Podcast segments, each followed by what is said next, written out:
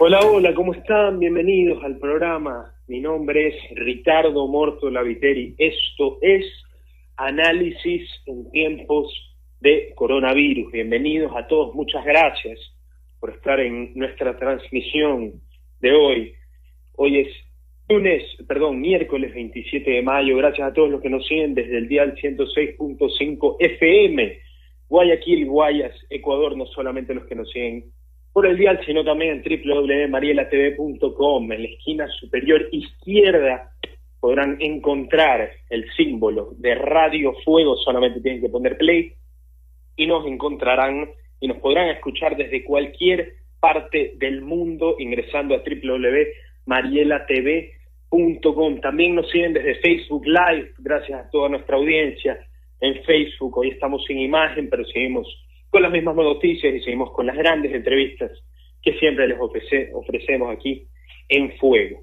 Bueno, los de Facebook ya estarán viendo cuál es nuestro invitado, lo voy a presentar, eh, un currículum realmente envidiable. Del invitado de hoy es el doctor Roberto Gómez Mera, él es doctor en leyes, abogado de los tribunales y juzgados de la República del Ecuador, fue presidente de la Corte Suprema de Justicia y ministro de Trabajo desde el año 90 al 92. Doctor, muchas gracias por estar en, nuestro programa. Es un placer. Bienvenido a nuestra casa, Radio Fuego.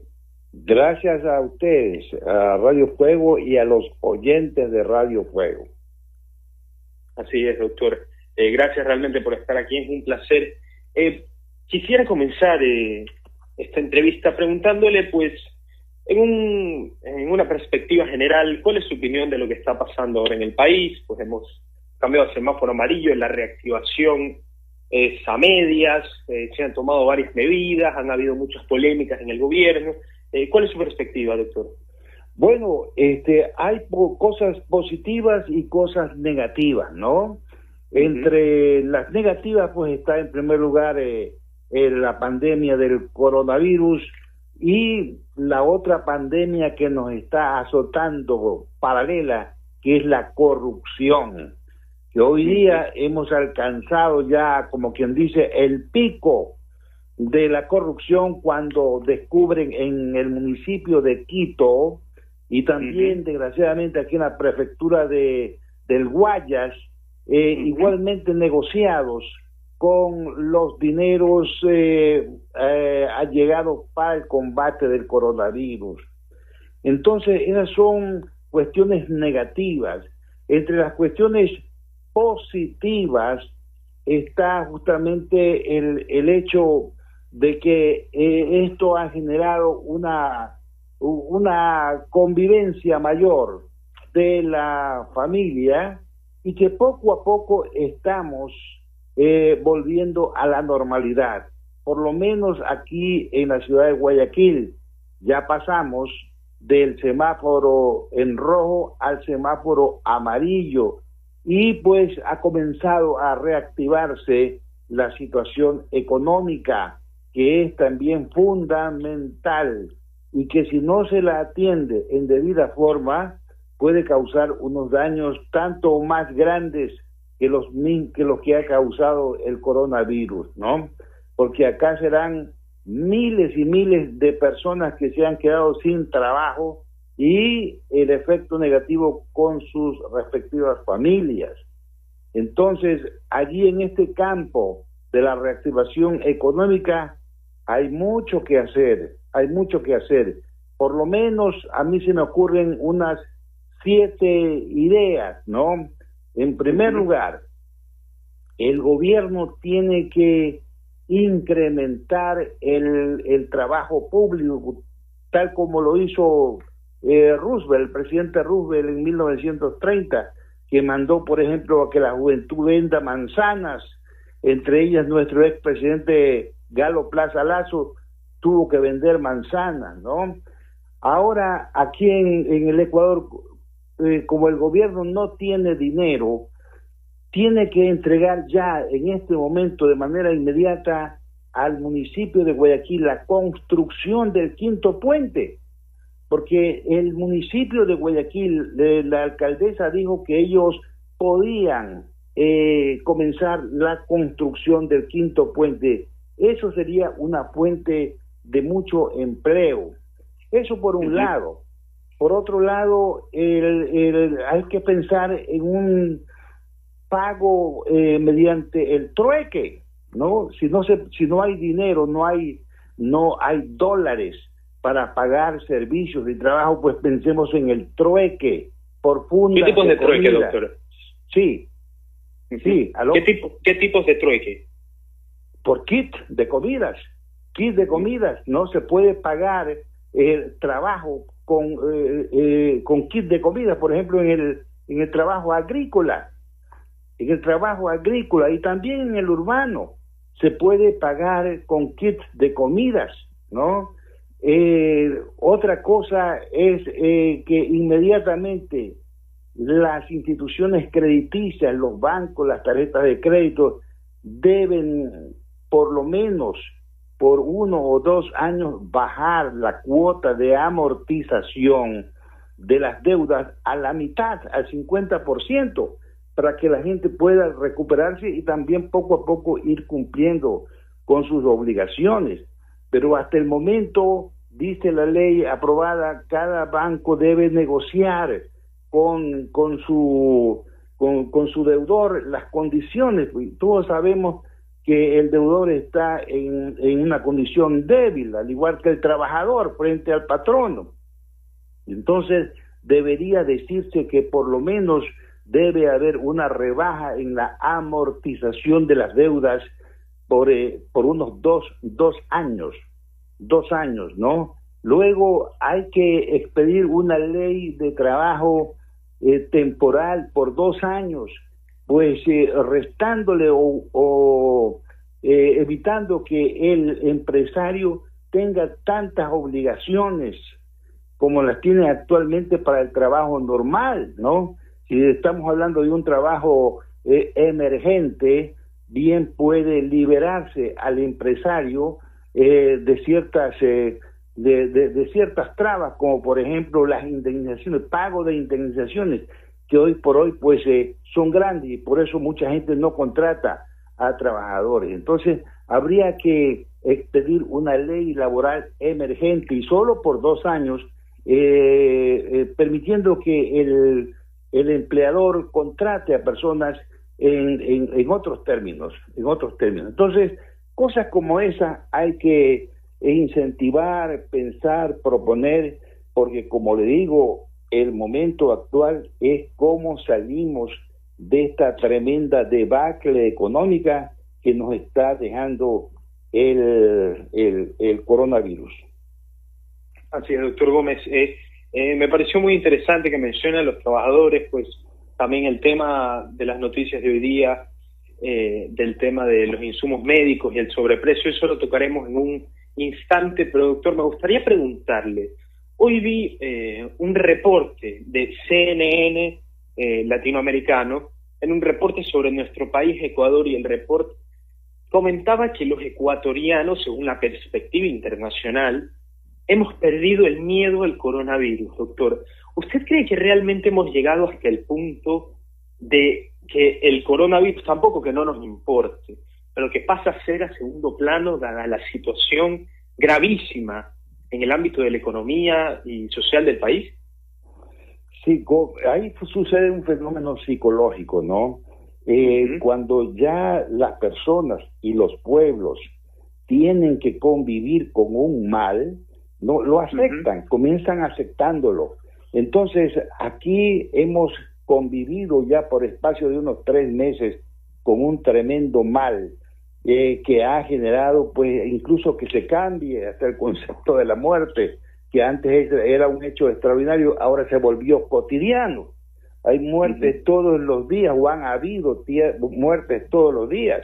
No, antes eh, la, las muertes generaban un velorio, por lo menos de los amigos. Ya no hay eso. Tampoco hay entierros eh, eh con personas y todo, todo a hurtadillas, escondidas. Entonces ya hemos comenzado a asimilar, a aceptar esa tremenda realidad. Entonces estamos entrando en una fase de aceptación de este virus, porque todavía desgraciadamente no hay ninguna cura efectiva para ello, ¿no? Y lo único que hay es ciertas medidas que eviten el contagio y que nos está dando resultados. Aquí en Guayaquil nos está dando resultados porque ha bajado la tremenda incidencia que se tenía con este virus. Entonces, debemos convivir con eso, pues al que le eh, toca la mala suerte de que su organismo no, eh, eh, no repela este, este ataque, pues se muere, ¿no? Desgraciadamente. Entonces, pero tenemos que seguir adelante con la reactivación económica y con la producción, con la producción, porque si no nos va a atacar pues una serie de males como la delincuencia, el, eh, robo, el asalto, eh, la desesperación de la gente por llevar un pan a, su casa, en fin, ¿no? Entonces yo lo que veo es este fenómeno psicológico que, como digo, afecta a las personas individualmente consideradas y a los pueblos.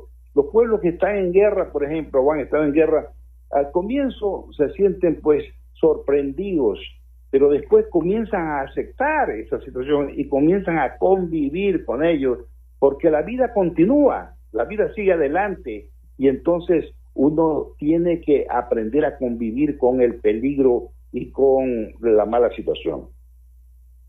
Así es, eh, doctor, estamos con el doctor Roberto Gómez Mera. Eh, doctor, me gustaría preguntarle, usted fue ministro de Trabajo desde el año 90 hasta el año 92 en el gobierno del presidente Rodrigo Borja. y realmente una de las situaciones actuales pues es el trabajo, es el crear trabajo. Con varios entrevistados políticos que hemos estado en este mismo programa, eh, algunos han comentado que dado a la ley de finanzas públicas y la ley humanitaria, nos han dicho que el, que el trabajador es el más afectado, nos han dicho que los empresarios han sido afectados, hemos hablado de reformas laborales. Eh, le pregunto a usted, doctor, ¿hay afectados? ¿Cuáles son los más afectados? Y si usted volviera al ministro de Trabajo, ¿cuáles serían las medidas para crear trabajo, que es lo principal ahora mismo?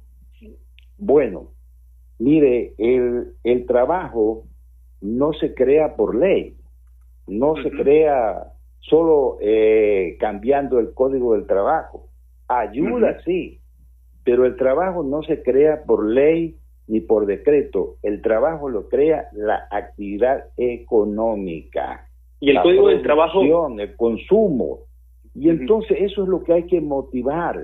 Hay que motivar, y como le decía antes, si no hay dólares para pagar, pues establezcamos el trueque, que, que ha sido una forma también eh, tradicional e eh, histórica de, de, contraprestar el trabajo por, por, por, por, por bienes, ¿no? Por bienes. Entonces, hay necesidad naturalmente de cambiar la ley, la ley laboral, en el sentido de eh, establecer una ley temporal, digo yo, por dos años, que se libere, por ejemplo, a los patronos de pagar indemnizaciones por terminación de contrato de trabajo, por ejemplo, no, eh, incluso que se que se disminuya un poco el salario mínimo vital, que es el más alto de la región, eh, solamente para los, los trabajadores que se contraten ahora y por espacio de de dos años. Entonces, cosas como esas se pueden hacer, pero no es lo fundamental. Lo fundamental es la producción, el consumo. Eso es lo, eso es lo que va a generar, por ejemplo, la industria del turismo está totalmente desmantelada. Entonces hay que pensar en reactivar eso, ofreciendo nuevas posibilidades más baratas. Y en las empresas que se dice que han quebrado, o están a punto de quebrar, establezcamos el cooperativismo, pues, entre patronos y empresarios, de tal suerte que el cooperativismo indica que la gente no, no, no gana un salario, sino que gana un dividendo de acuerdo a lo producido y a lo vendido.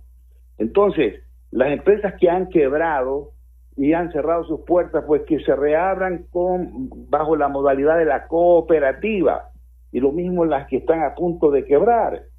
y aquellas que están subsistiendo, pues que el gobierno las ayude con créditos blandos, ¿no? A largo plazo. Eso es lo que hay que hacer, es mover el, el, sistema económico de la nación. Así es, doctor. Eh, Gómez, eh, me gustó lo que dijo al comienzo de que el código de trabajo simplemente es un incentivo, no se puede crear trabajo a través de leyes.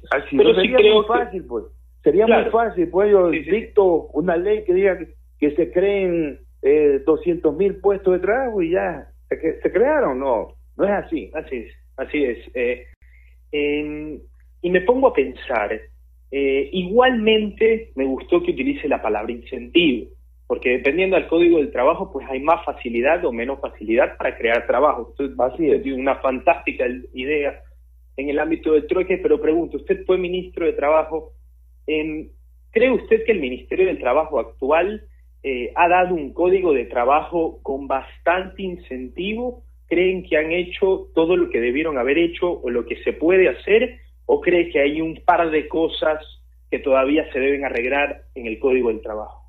Vea, mi criterio personal es que el código del trabajo que tenemos no sirve para eh, afrontar este problema, esta emergencia, no sirve, porque eso está hecho desde hace más de 70 años para otras circunstancias, no para otras circunstancias.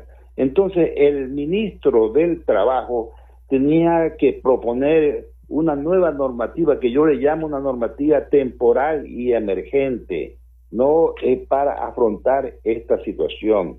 De tal manera que mandar, por ejemplo, por ley o por decreto, que se pongan de acuerdo los empresarios y los trabajadores y decirlo eh, eso como una gran conquista, eso no es nada.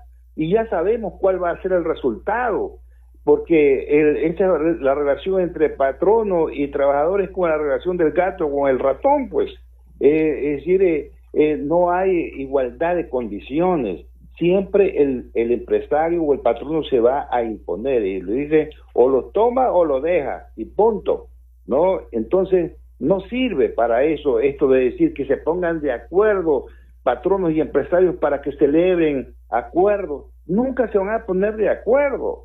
El empresario va a ver sus intereses y el trabajador también va a ver sus intereses. Entonces es el Estado, eh, a través de una ley, eh, que tiene que dar las, las normas correspondientes y la, y la protección y un sistema de compensaciones. Nosotros, en el gobierno de Rodrigo Borja de la izquierda democrática, hicimos la más grande reforma que ha tenido el Código del Trabajo en toda su historia mediante la ley 133. Nosotros cambiamos muchas cosas eh, aberrantes que habían en esa época, como ejemplo las, las huelgas solidarias, las huelgas solidarias, ¿no? Eh, o las huelgas de tres personas que le paralizaban una empresa. Todo eso lo cambiamos, pero eh, trayendo a una mesa de trabajo tanto a empresarios como a trabajadores, a dirigentes de los trabajadores, y con una gran creatividad de parte del Ministerio de Trabajo, en donde me ayudaron algunas personas muy valiosas, ¿no? Nosotros propusimos algunas cosas creativas, compensatorias. Entonces, eso es lo que hay que hacer. Hay que tener mucha creatividad eh, para proponer nuevas cosas y, no se puede descuidar tampoco el, el criterio proteccionista del Código de Trabajo, porque para eso nació porque dejar que el, el patrono y el, y el trabajador libremente acuerden sus condiciones, eso sabemos de antemano que no va a dar ningún resultado. Así es, doctor Gómez. Eh, la relación, eh, me gustaría hablar de la relación que usted tocó entre el trabajador y el patrono. Eh, yo creo, doctor Gómez, que los mandatarios y los funcionarios públicos son un ejemplo para la nación. sus acciones, lo que dicen, lo que hacen, habla mucho de ellos y yo creo que hay muchas personas que toman ejemplo de eso. Y yo le quisiera preguntar, doctor Gómez, si usted cree que algún mandatario o algún político en el pasado o en el presente ha condicionado que la relación entre patrono y, trabajador eh, sea más eh, sea más complicada o sea más eh, poco amigable o áspera. ¿Cree usted que ha pasado eso, que algún mandatario o funcionario público ha creado esa, por así decir, enemistad?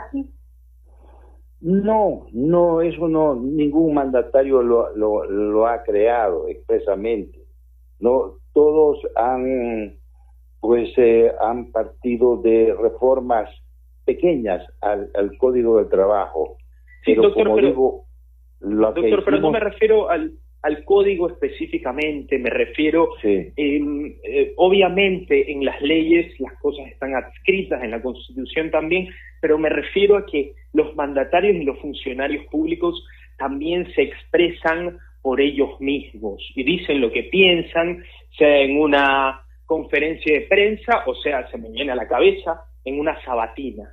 ¿No cree usted que lo que dicen los funcionarios públicos pueden influir en la gente y crear algún tipo de eh, algún tipo de asperidad en una relación entre patrono y trabajador cree que eso no existe, que no ha pasado y que no hace que en la actualidad simplemente hablemos de quién es el más afectado o el empresario o el trabajador, cree que eso no existe?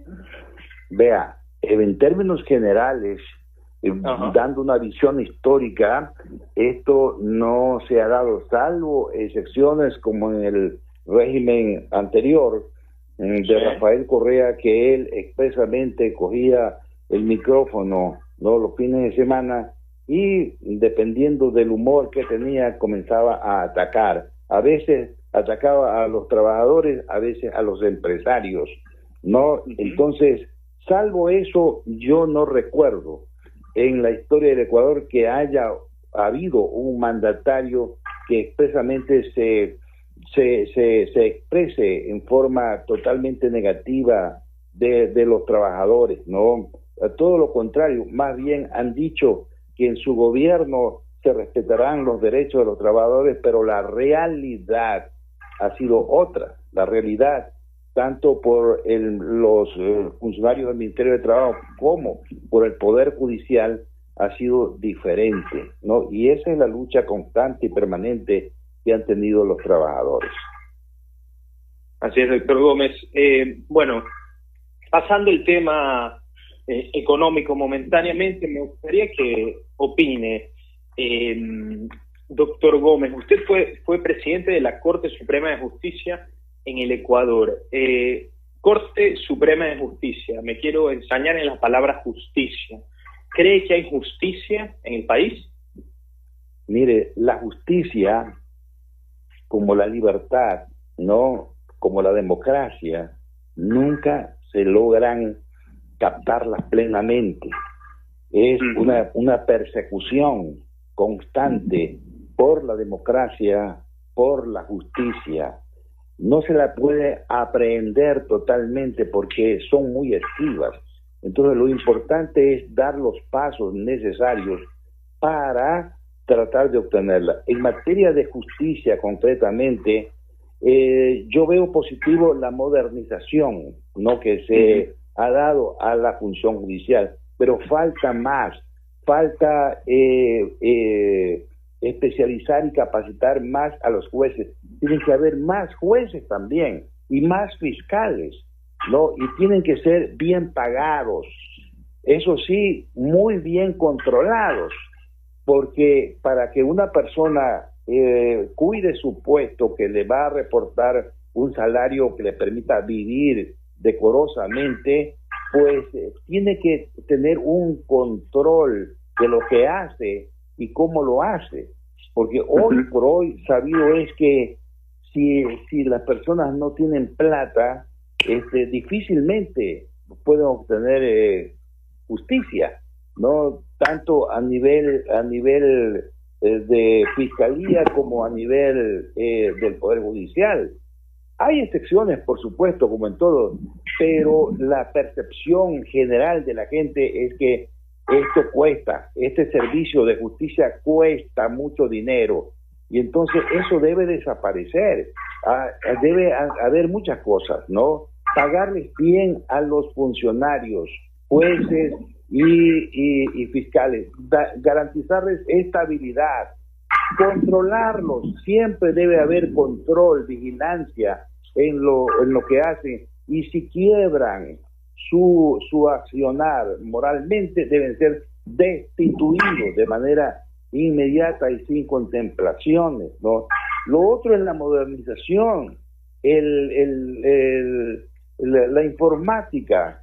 Ahora hemos dado, nos hemos dado cuenta lo valioso que es la informática, eso hay que profundizarlo y extenderlo, ¿no? Y lo mismo las leyes procesales también tienen que cambiarse para que haya más agilidad, más rapidez en el despacho de las causas. Eso es lo que le podría decir en cuanto a la administración de justicia. Eh, no se puede lograr de manera total, no se puede decir ya hay justicia en el Ecuador porque eso es mentira, ¿no? Pero sí se pueden dar los pasos necesarios para adquirir cada vez más un nivel más elevado de justicia, de democracia, de, ética en el accionar eh, público. Así es, doctor Gómez. Eh, más fiscales, eh, es lo que escuché de su propuesta, más fiscales, mejores pagos y más capacitación. más capacitación, ¿por qué específicamente, doctor? ¿Cree que está en desacuerdo con alguna dictaminación de algún juez? ¿Cree que no, hay que hay algún tipo de incapacidad o cree que simplemente para para hacerlos ganar más de lo que ya tienen? No, mire, el delito también progresa. El delito evoluciona, ¿no? Como todo en la vida evoluciona. Fíjese usted el, el asesinato, por ejemplo, el sicariato. Antes era, pues, eh, había en Manaví se dice que habían los famosos eh, sicarios, ¿no? Pero era de vez en cuando. Ahora ya todo se ha vuelto una industria y hay una escuela de sicarios. No digamos en el campo económico. Estamos viendo eh, cómo eh, a través de una serie de, artimañas se hacen contratos aparentemente buenos, aparentemente legales, pero en el fondo llevan la decisión de perjudicar a la institución. Eso no lo puede detectar una persona que no tenga preparación. Tiene que tener preparación, capacitación de alta calidad, porque el delito también evoluciona, el delito está muy evolucionado, tanto en, en los homicidios, como le digo, como en los eh, delitos eh, económicos, los financieros, los delitos de, de sobre todo. Nadie roba ahora de manera burda, sino que lo hace por medio de compañías, por medio de, de, artilugios y, y en, y, en depósitos en el extranjero, que, que no se sabe así, así nomás dónde está la plata. Entonces todo eso eh, exige una preparación en eso es que yo digo que el, el fiscal y el juez tienen que estar bien preparados para conocer plenamente todas las circunstancias que van unidas a, la forma delictual actualmente. El delito organizado. Hay mafias organizadas, no, no solamente nacional internacionalmente, ¿no? Mafias de robacarro, mafias de narcotráfico, eh, mafias de trata de blanca, hay una serie de actividades delictivas que se han complicado. Y entonces en ese sentido es que digo que los eh, fiscales eh, deben ser muchos, ahora están desbordados prácticamente en trabajo, deben ser bien pagados y deben ser bien capacitados. Así es, doctor Gómez. Definitivamente, antes de seguir con este tema, me gustaría hacer un paréntesis. Eh, según la información que tengo, usted eh, ha sido docente universitario. Le pregunto a usted, hay mucha polémica, eh, principalmente en la semana pasada, pues por la reducción de presupuesto eh, en las universidades públicas del país y evidentemente reducción de puestos para estudiantes. Em, ¿Está de acuerdo con esta reducción o cree usted que se debió haber buscado algún, algún otro tipo de solución y no reducir el presupuesto de la educación en el país? No, de ninguna manera. Yo no estoy de acuerdo con que se haya reducido el presupuesto de las universidades. Todo lo contrario, debe ser incrementado. Pero también ahí hay que tener mucho cuidado, mucha vigilancia para evitar que se vayan estos incrementos presupuestarios en contratar más personal. Por ejemplo, hay en la Universidad de Guayaquil hubo una época en que se contrataba eh, a, mucha gente que no tenía razón razón de ser, ¿no? O si no contratos de, de obra. Por ejemplo, en la Facultad de Jurisprudencia, donde yo fui profesor 40 años, no se construyó un edificio nuevo o se lo reconstruyó con ascensores, esos ascensores ya no funcionan y la obra en sí no ha sido recibida por los nuevos decanos eh, porque no están de acuerdo en el costo de esa obra ni tampoco en la bondad de los trabajos. Y al frente de la Facultad de Jurisprudencia se hizo una plazoleta no para diversión de los estudiantes que, que costó varios millones de, de dólares ¿Para qué? Eso es dilapidar el dinero. El dinero tiene de las universidades tiene que invertírselo en ciencia y en, en investigación, en docentes mejor preparados, mejor capacitados, ¿no? Y ahora que ya se ha difundido el teleestudio, hay que profundizar en eso, en, en, en las clases virtuales, ¿no? Entonces, en ese sentido, es que debe eh, eh, eh, invertirse el dinero, pero no se lo puede reducir simplemente con criterios burdos de, de, se reduce del 10%, del 15%, porque eso causa muchísimos problemas y empobrece a las universidades muchísimo más de lo que están. Así es, doctor. interesante respuesta sobre las universidades. Eh, me acaba de llegar una información. Eh, ¿Usted está enterado de la Convención de Palermo, doctora?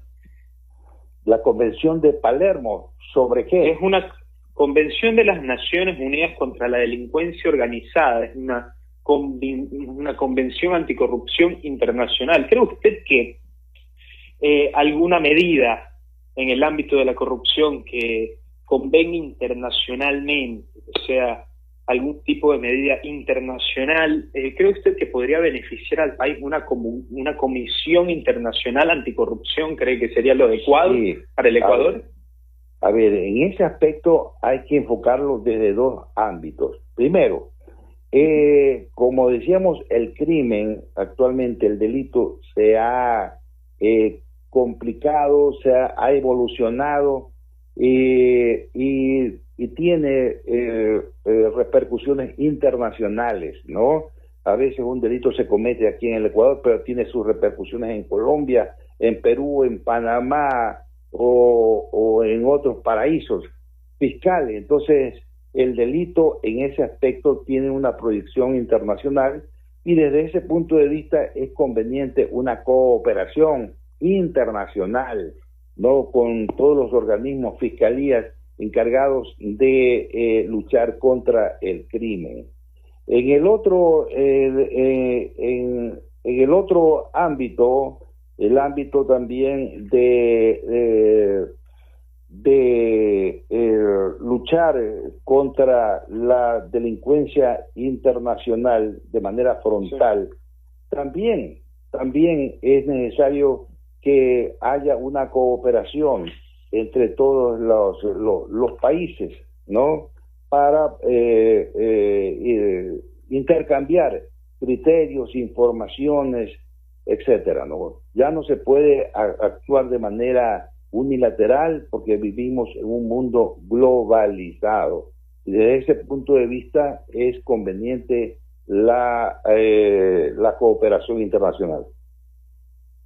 Así es, doctor Gómez. Bueno, eh, antes de agradecerle por esta entrevista que ha sido fenomenal. Eh, quisiera preguntarle, eh, realmente, pues principalmente Guayaquil ya está en semáforo amarillo, Quito está en un proceso de un amarillo modificado, según lo que ha dicho el alcalde Jorge Yunda. le pregunto a usted, doctor, dos preguntas específicas. La primera, ¿cree que la reactivación llegó tarde? Y la segunda es, si es que hubiera un posible rebrote, ¿cree que el país está preparado o cree que se ha preparado durante estos dos, tres meses para aguantar un segundo golpe?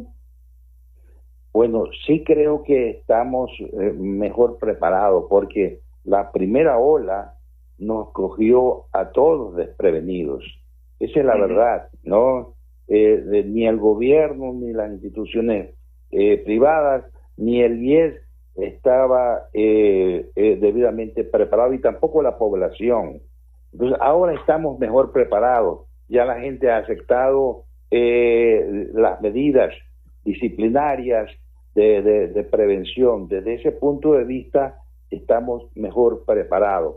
Pero naturalmente si sobreviniese una, una segunda ola masiva, obviamente eso va a desbordar todo, pues eso va a desbordar todo nuevamente y ojalá no venga, ojalá no venga, porque el, no hay recursos económicos suficientes y peor en nuestro país que está quebrado para afrontar una situación de esta naturaleza. Entonces, ojalá, Dios lo quiera, no haya un brote masivo, un rebrote masivo. Y si hay que sea manejable, manejable, porque sí estamos en mejor condición de lo que estábamos al comienzo de esta situación. Así es, doctor Gómez. Antes de que se me vaya ya la última pregunta. el próximo año hay elecciones. Eh, esta semana ha comenzado el último año oficial eh, de la presidencia de Lenín Moreno. Le pregunto, doctor, el próximo presidente, ¿qué tendencia política cree que debería tener que más favorecería al Ecuador? Bueno, ahora ya, es obsoleto realmente eh, ubicar a un político de derecha o de izquierda, porque eso ya está superado. Ahora hay que ver si es progresista o no es progresista. Si quiere el desarrollo del país o no quiere el desarrollo del país. Entonces, desde ese punto de vista, el Ecuador, la sociedad ecuatoriana tiene un reto de no dejarse engañar por la propaganda, no, sino ver los antecedentes de las personas, sus ejecutorias, de qué vive, cómo ha vivido, ¿no? Eh, y los programas que, que presenta para que eh, obtengan su voto, ¿no? Lo peor, el, el mal más grande de toda sociedad es que sucumba frente a la publicidad, a la mentira, al, a, las actitudes teatrales y, hasta de locura, ¿no? Eh, eso es terrible. Ojalá no ocurra en nuestro país. Nuevamente. Así es, doctor. Eh, ¿algún usted dice que es eh, inherente si es de derecha o de izquierda, pero que si es progresista o no progresista. ¿Hay algún candidato progresista que usted ya tenga apuntado, que usted diría, este creo que sería mejor opcionado? O todavía no quiere meterse en ese tema? Bueno, de los que de lo que de los que están en la palestra, por decirlo así, ¿no? Que son el abogado Nebot y eh, eh, Guillermo Lazo, porque nadie, ningún otro ha salido expresamente a decir que va a ser candidato, ¿verdad? Sí. Pero de los dos que se han propuesto, tienen, ambos tienen mucha experiencia, ¿no? En el manejo de empresarial en el manejo del Estado y, y, y, de en el manejo municipal, que es como un Estado pequeñito. ¿no? De tal suerte que eh, eso es lo que yo podría decir. Hasta el momento hay dos candidatos que tienen experiencia, que están preparados y que tienen buenas intenciones, a mi juicio. ¿Con cuál se quedaría? ¿Con cuál se quedaría? no le podría decir. Eso sí no le podría decir. Ah, eso cuando llegue el momento. ¿ah? Cuando llegue el momento, el voto secreto. Pero bueno, doctor, muchísimas gracias. Realmente ha sido una entrevista fenomenal. Eh, ha sido un placer tenerlo. Esperemos que en próximas semanas, si es posible, tener otra charla o alargar esta charla bueno, realmente en tiempo. ¿eh? Sí, doctor, muchísimas gracias.